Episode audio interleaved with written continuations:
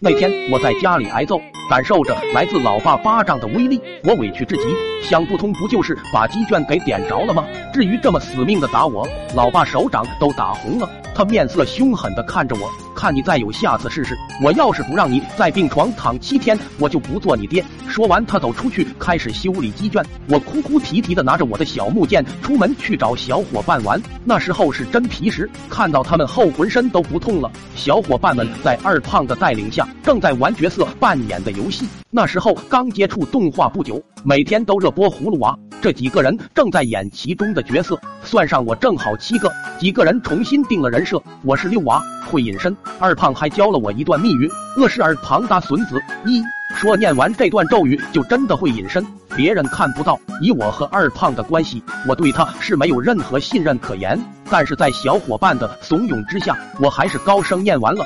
身体并没有任何感觉，但是耳边二胖一嗓子吓到了我。他惊恐道：“卧槽，胖达呢？真不见了！”边上的小伙伴也都炸锅了，纷纷附和道：“真没了！”卧槽，胖达念完咒语真的隐身了，我下巴差点掉下来，挨个跑到他们面前比划着：“我在这。”喂，不会真看不到了吧？但是他们都视我为无物，惊恐的四处逃散，我都傻了，站在那不停的端详着自己的手和身体，心里可谓五味杂陈。二胖并没有告诉我现行的咒语，我隐身后说话他们也听不到。这可怎么办？难道我就和这世界再见了吗？我心如死灰的往家走，泪珠成串的掉。我人没了，老妈怎么办？她会不会想我？会不会再捡个小弟弟来代替我？我女神呢？她会便宜哪个小子呢？我失魂落魄的走到了家，看见老爸正在院子里猫着腰，用耙子小心的除草。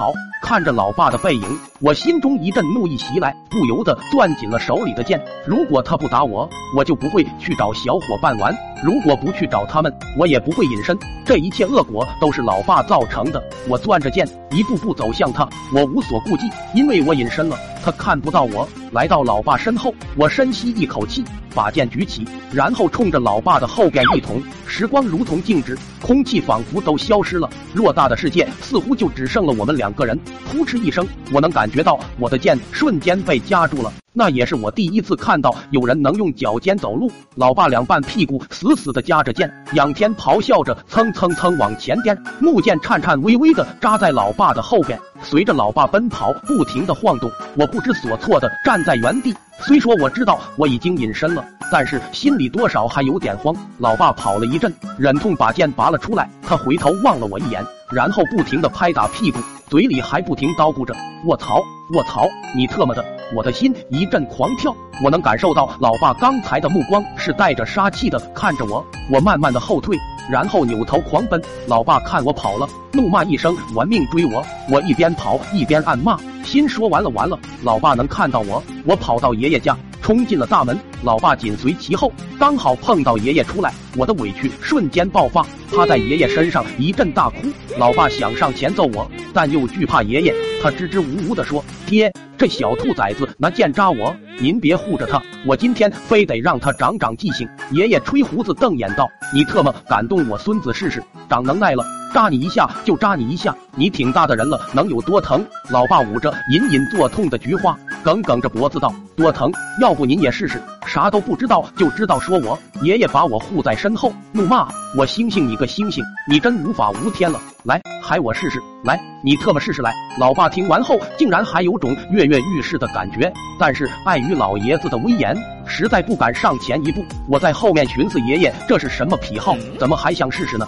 好奇心油然而生，我忍不住双手互握，食指、中指伸出，冲着爷爷的屁股一捅。那天，我收到了来自爷爷和老爸双重的爱的关怀。卫生院七日游，几天后出院，我还琢磨为什么我不能隐身了呢？突然想起二胖的密语：恶事儿庞大孙子一。